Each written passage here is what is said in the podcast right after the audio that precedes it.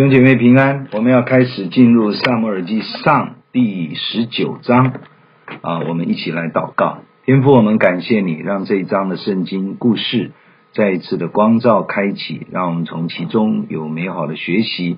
圣灵保惠师与我们同在，赐给我们一个专注聆听，也赐给我们一个悟性和智慧启示的灵。我们同心献上感谢，奉主耶稣基督的圣名，阿门。好，我们从十九章第一节先读到第七节。扫罗对他儿子约拿单和臣仆说：“要杀大卫。”扫罗的儿子约拿单却甚喜爱大卫。约拿单告诉大卫说：“我父扫罗想要杀你，所以明日早晨你要小心，到一个僻静地方藏身，我就出到你所藏的田里。”站在我父亲旁边与他谈论，我看他情形怎样，我必告诉你。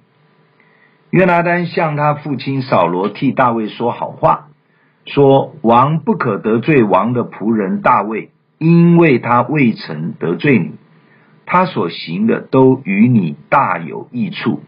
他拼命杀那非利士人，耶和华为以色列众人大行拯救。那时你看见甚是欢喜，现在为何无故要杀大卫呢？流无辜人的血，自己取罪呢？扫罗听了约拿单的话，就指着永生的耶和华起誓说：“我必不杀大，我必不杀他。”约拿单叫大卫来，把这一切的事告诉他，带他去见扫罗。他就仍然侍立在扫罗的面前。好，啊、呃，我们经文先读到这里哈。那么我们看见，因为害怕、嫉妒，最后就要杀害、除掉、威胁。扫罗王终于公开的说出一个心态，要杀掉大卫。不知道他想杀害大卫的理由说出来的是什么？是否大家听了觉得很合理？因为看不出大卫有做错什么事情，只有上一章经文最后说到大卫做事比较精明，所以被许多人尊重。由此可以看出，扫罗纯粹是因为嫉妒及威胁感，怕王位不保，觉得要杀掉大卫，除去后患。从人性的败坏，我们就能理解这种意图。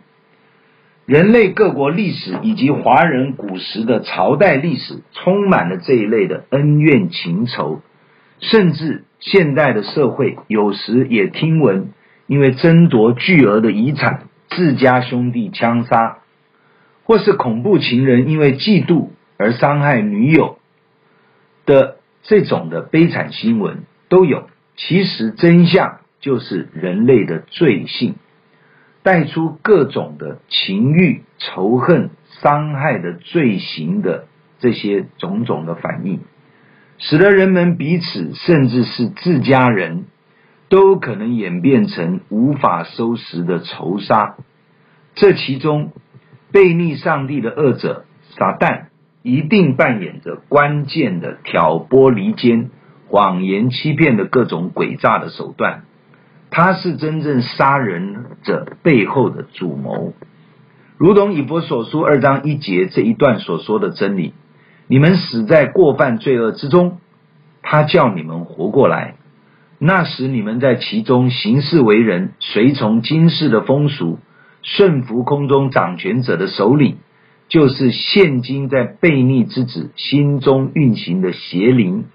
我们从前也都在他们中间。放纵肉体的私欲，随着肉体和心中所喜好的去行，本为可怒之子，和别人一样。人类若没有基督耶稣的拯救，我们根本无力脱离罪的权势。扫罗虽然被神拣选，但是他任凭自己的私欲及个人的利害来掌握自己，没有转回求神的帮助。这就会让邪灵在他罪性的心中运行，做出违背神的决定及行动，成为一个对神来说的悖逆及可怒之子。然而，他的长子约拿单听见扫罗的意图，就立刻的通知大卫要防备，甚至指示大卫怎么藏身避险，同时也传递扫罗的真正反应给大卫，让大卫能够随时应变。约拿单与大卫的盟约确实是一份真实神的爱之约。他为了保护大卫，尽力的从父亲与大卫之间做协调的角色，一方面免除大卫的死亡威胁，一方面劝父亲不要失去这么好、有功劳、有益处的同袍。他对扫罗说了大卫的几个优点：首先，大卫没有得罪过扫罗。如果我们得罪大卫，杀死他，就变成流无辜人的血了，在神面前会自己取罪，意思就是反而得罪神。第二方面，大卫有功于国家，他杀死了敌人歌利亚，及杀败了众非利士军兵。而约拿单提醒扫罗，在当时是很高兴这些事的。第三，大卫现在所行的，他是千夫长的身份。都是保家卫国，会帮助到扫罗王，大有益处。劝扫罗不可杀大卫，结果这样清楚的说明产生了功效，让扫罗好像醒过来了，甚至发誓不杀大卫。又来了，扫罗常常习惯性发誓，其实是非常不当的一种无知的反应。我们前面已经说明了，我们人类不是神。无法做任何绝对的保证，所以不能够发誓。古代人类其实都会起誓，表明自己的清白，或者是表明自己对一些事情的保证。就当时的文化而言，似乎也只是一种为了让对方信任自己所说的。但是耶稣教导我们，不可指着天或地，指着神发誓，那都等于冒犯神。只要诚实的表达是或不是就好了。这个错误其实在旧约比比皆是。其实连大卫自己说话也是会起誓，但我们需要被真理提醒，不可以起誓，也就是不可以发誓或者起咒。要使冲突的双方变成在神的祝福里能够和睦。是我们神的儿女美好的行为及荣耀神的事，因为神是使人和睦的神。约拿单是蒙神拣选贵重的器皿，出于爱及诚实，他化解了这一次的危机，使大卫不致有杀身之祸，也使得父亲没有犯罪得罪神，真的是令人不禁要为他鼓掌。他若没有一份胆识与真爱，其实这样的事情并不容易做得到，这是值得我们效法的榜样。扫罗也因此就重新让大卫侍立在他面前，如同起初一样。从故事的情节显然，扫罗因为受到邪灵的搅乱，他的反应是非常的不稳定的。所以以现代人的眼光来看，就是出现精神上的恍惚。以及错乱的状态，若是没有神的救恩，就无法得到医治，因为这种病态是从人的罪衍生出来的，必须先除去罪恶，才能根本解决病症。有些病是生理性的疾病，有些疾病可能与邪灵及罪有关，我们必须要分辨，求主帮助查验。才能对症下药啊！我们从下面的经文再有一些的印证。第八节，此后又有征战的事，大卫出去与非利士人打仗，大大杀败他们，他们就在他面前逃跑。从耶和华那里来的恶魔又降在扫罗身上，扫罗手里拿枪坐在屋里，大卫就用手弹琴，扫罗用枪想要刺透大卫。钉在墙上，他却躲开。扫罗的枪刺入墙内，当夜大卫逃走，躲避了。扫罗打发人到大卫的房屋那里窥探他，要等到天亮杀他。大卫的妻米甲对他说：“你今夜若不逃命，明日你要被杀。”于是米甲将大卫从窗户里坠下去，大卫就逃走躲避了。米甲把家中的神像放在床上，头枕在山羊毛装的枕头上，用被遮盖。好，我们看到又有征战的事发生了，而且又是非利士人骚扰我们的敌人，若不彻底的消灭，总是会不断的反扑，提醒我们对于罪根勿要除灭净尽。而要除灭净尽，关键就在于在神的面前要彻底的悔改，靠着与主耶稣同钉十字架的作为，胜过罪与死亡的权势。大卫奉命出去征战，无不得胜。不知道是不是这样，又引起扫罗的威胁跟害怕，扫罗又被恶魔搅乱，然后大卫仍然弹琴驱魔，但是这一次却无法赶出。扫罗还是抡起枪矛要刺杀大卫，大卫终于知道扫罗定意要杀他，所以当夜就设法逃跑了。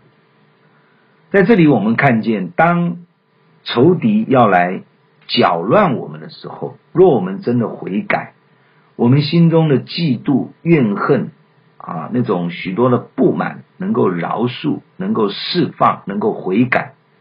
我们不给魔鬼留地步，其实魔鬼是无法随意的搅乱我们。从这里看出来，扫罗一直没有一个悔改的态度，所以魔鬼就始终在他的身上可以搅乱他，而且利用他做抵挡神的事情。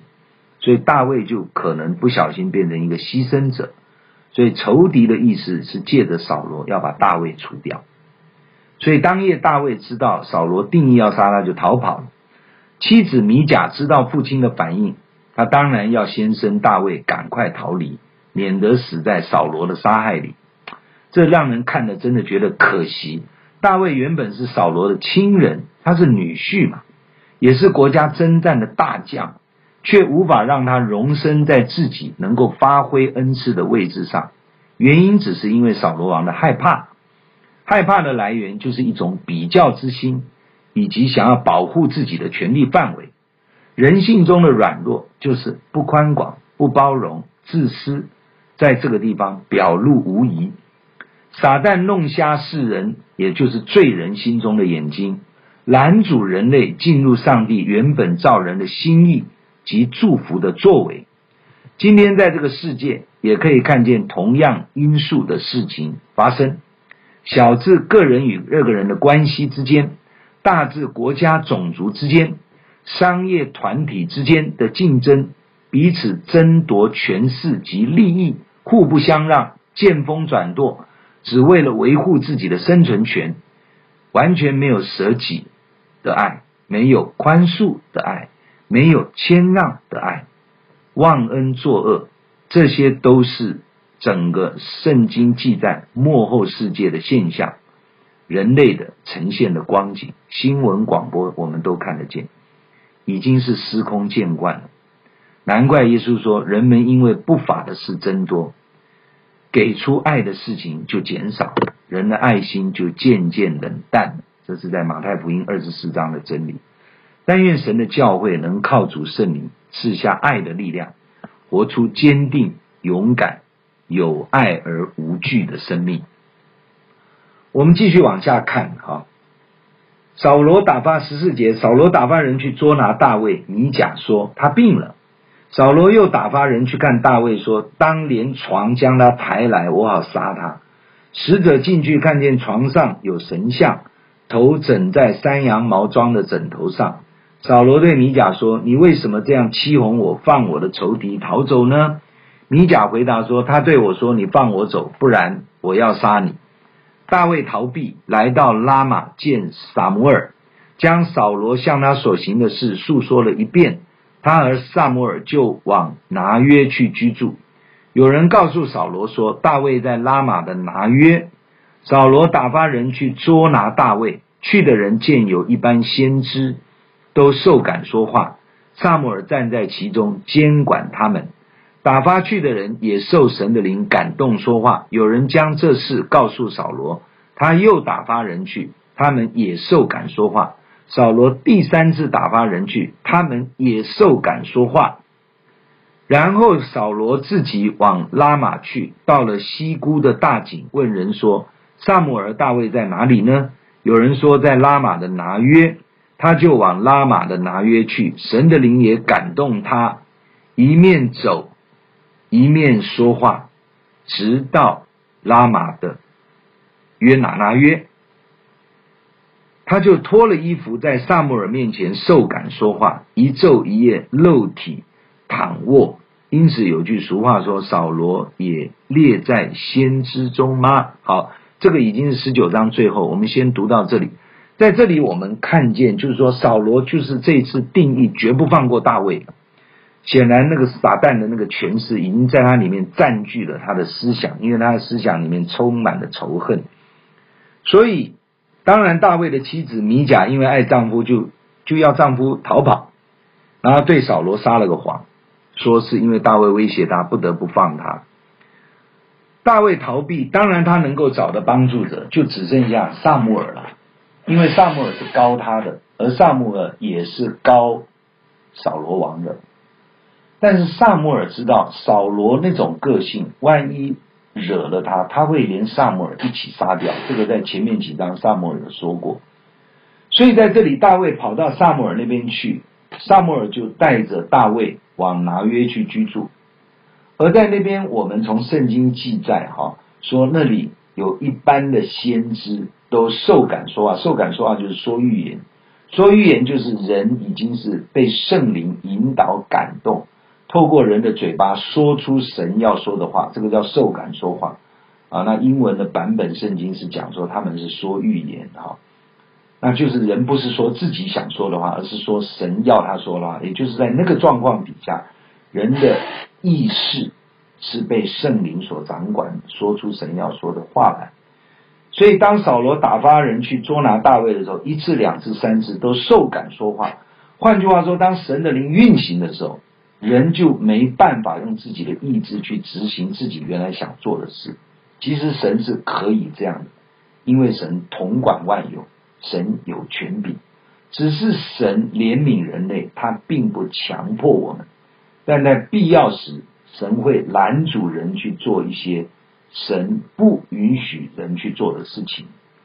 最后，扫罗就自己去了，他亲自出马，他非把大卫杀掉不可。所以这个这个心态是很可怕的一种心态。结果当扫罗去到撒母耳面前，也是躺在地上，甚至脱了上衣，脱了衣服，有没有全脱我不知道，但是就是很难看的一个状况。他完全不能自我控制了，他就躺在地上说预言，说神要他说的话，也可能是要他悔改，也也说不一定。也可能是叫他说扫罗啊，你不能再这样违背神了。就说扫罗那时候受感说话，就不是说他自己原来想说的话。我们看到在这里圣灵的权柄，我们看到在这里那种神统管万有的啊那种的作为，由不得我们人的。我们人真的是太渺小了。我们真的希望扫罗经过这一次以后彻底的悔改。我们从后面看出，当然他没有，所以。可是神不允许扫罗跟他所派的人去伤害撒母耳跟大卫，因为那是神恩高的器皿。亲爱的弟兄姐妹，神有神的法则。当你无故的去挑战神的权柄，甚至要去伤害、杀害神的受膏者的时候，我们真的要求主怜悯保守我们，让我们不能做这种。妄作非为、冒犯神、得罪神的事情，在这里我们看见神的恩典，还有怜悯，让扫罗不会去做神不允许他做的事，而神的爱和呼召的选召，在大卫和撒母耳身上也是得到一个印证，因为耶和华神保护他们，不让他们受到任何的伤害，所以我们的神是烈火。他是大而可畏，我们应当敬畏他，顺服他。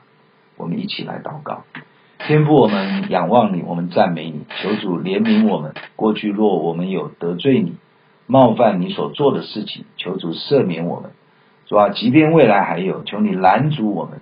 啊，主啊，有任意妄为的罪，主啊，求你赦免我们。有任何隐而未现的罪，求你光照我们，让我们在心思意念里面就全然的圣洁、顺服，完全的让主的旨意成就。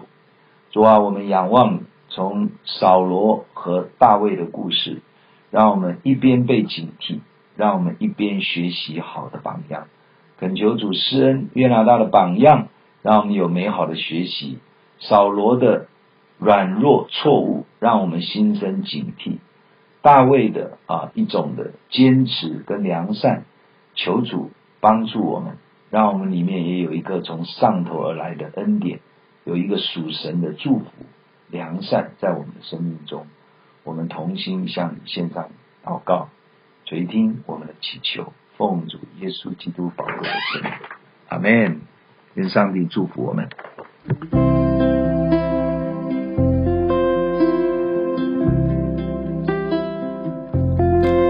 你喜欢我们的分享，欢迎按赞、订阅、开启小铃铛。